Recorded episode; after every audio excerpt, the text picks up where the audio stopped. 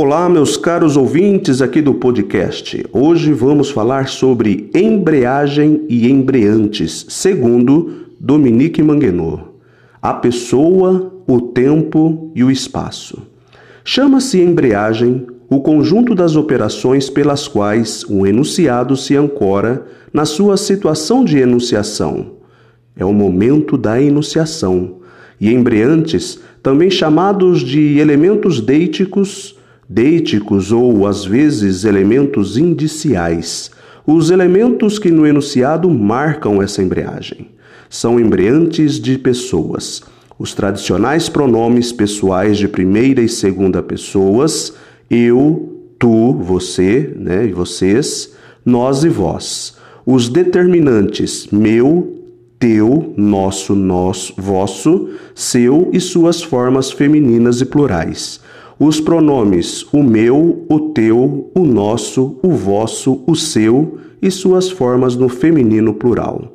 Mas existem também outros embreantes temporais, espaciais, geralmente designados deíticos temporais e deíticos espaciais. As marcas de presente, passado e futuro acrescentados ao radical do verbo, ou as palavras e grupos de palavras com valor temporal, como ontem, amanhã, há dois dias, dentro de um ano, etc., que tem como ponto de referência o momento de sua enunciação. Dentro de um ano designa uma duração de um ano, a partir do momento em que se fala.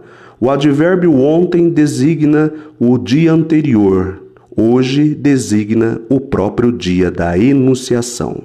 Os embreantes espaciais são menos numerosos eles se distribuem a partir do ponto de referência constituído pelo lugar onde se dá a enunciação. Aqui designa o espaço onde falam os coenunciadores. Lá, um lugar distante. Isso, um objeto inanimado mostrado pelo enunciador, etc. Ao lado desses puros embreantes espaciais, encontram-se também os grupos nominais determinados por este, esse, esta estante, essa cidade, que associa uma embreagem como este, esse e um substantivo, estante e cidade, portador de significado independentemente da situação de enunciação. No evento linguístico, usa-se para tudo o este, para dar ênfase, né? o esse e o este. As variações do ponto de referência, uma mudança do ponto de referência dos embreantes espaciais podem ocorrer no mesmo texto, fenômeno bem exemplificado no seguinte início de artigo. Leiamos. O Dr. Marechal e Mr. Hyde.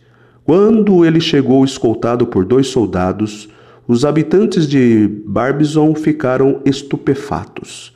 Eles não acreditaram que o larápio, o homem em liberdade condicional, fosse, fosse o Dr. Marechal, Aqui, o ex-residente dos, dos, hospitais de Paris, psiquiatra de, desde 1963, que dirige um serviço de psicoterapia no Hospital Americano de Neuilly há 14 anos. Era uma autoridade respeitada por todos os habitantes proprietários de uma casa de campo em Barbizon, comprada há 15 anos o bom doutor tinha adquirido lá a reputação de ser um homem jovial, falante e acolhedor. Nesse texto encontramos dois embreantes, aqui e lá, que fazem referência ao mesmo lugar, Barbizon, mas enquanto um aqui se refere ao lugar onde está o enunciador, o outro, lá, indica um lugar distante do enunciador. De fato, o jornalista começa por tomar como ponto de referência Barbizon, evocando o ponto de vista de seus habitantes, o que leva a usar aqui, mas no final ele toma como ponto de referência implícita Paris, ao mesmo tempo sede do jornal e cidade da residência principal do doutor. Especificidade dos embreantes.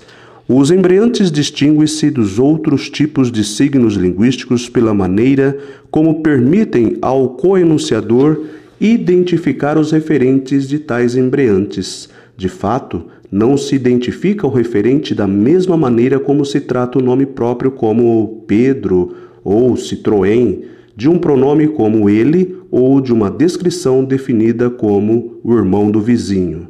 Esses três tipos de expressões nominais não são embreantes. O embreante tem um significado estável.